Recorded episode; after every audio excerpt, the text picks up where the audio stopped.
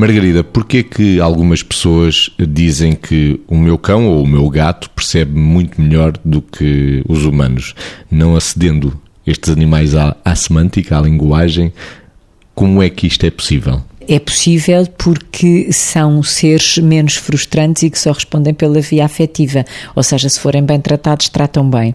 Depois, porque isso é aquilo que a pessoa gostaria, que anda à procura, é de ser verdadeiramente entendida.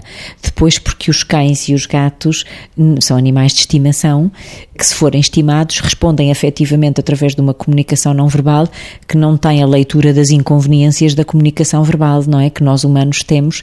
E, por outro lado, se nós, a nível de humanos, sabemos que mais de 90% daquilo que queremos traduzir se exprime através da comunicação não verbal, não de uma forma objetiva, mas de uma forma subjetiva, os, os animais só têm a dita comunicação não verbal.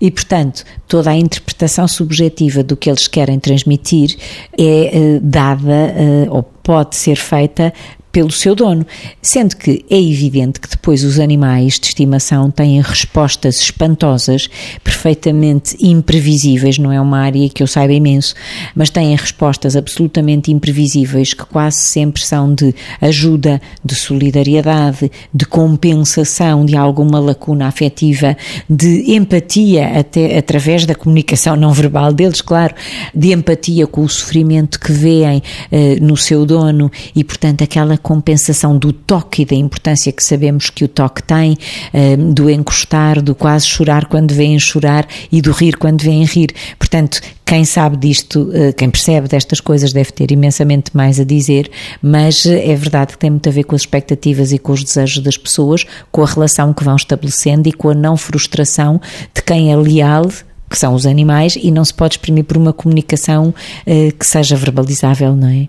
E se sairmos cinco vezes no mesmo dia de casa, o cão recebe-nos aos pulos cinco vezes, não é, Vitor? E essa é uma das questões que uh, se liga com o que a Margarida também estava a referir, ou seja, parece que, utilizando o exemplo que referiu, que enquanto nós nas relações humanas de vez em quando nos podemos fartar, nos podemos sentir rejeitados, Acontece que na questão empática e pela comunicação não verbal que também estava aqui a ser falada e pela necessidade que nós temos e damos àquilo que são os afetos, na prática, de facto, nós somos seres, nós somos seres afetivos e o que, o que pode valer na vida são estas questões dos afetos.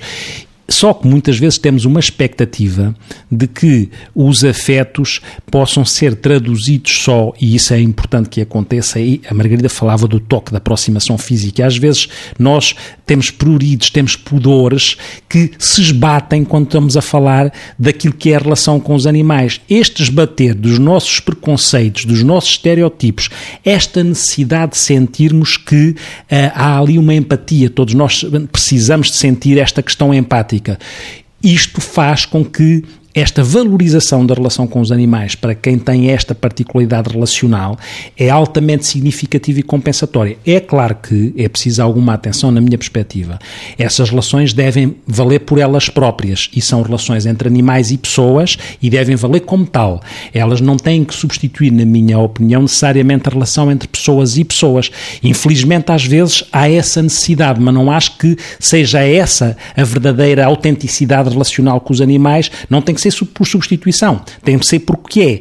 E de facto essa autenticidade que nós procuramos na relação, nas relações, muitas vezes pode ser traduzida ali mas também muitas vezes projeção nossa. Ou seja, nós temos expectativas altas acerca do que os outros nos podem dar e às vezes os outros frustram-nos e muitas vezes pomos por projeção a resposta que imaginamos que gostaríamos de ter e que achamos que o animal está a dar, estando ele a dar ou não estando. Umas vezes está, outras vezes poderia não, mas cumpre a expectativa, porque na comunicação não verbal e na autenticidade relacional não terá esses viés que os humanos têm, muitas vezes entrando em contradição entre o verbal e o não verbal. E como expectativa menos realidade é igual a frustração, não frustram.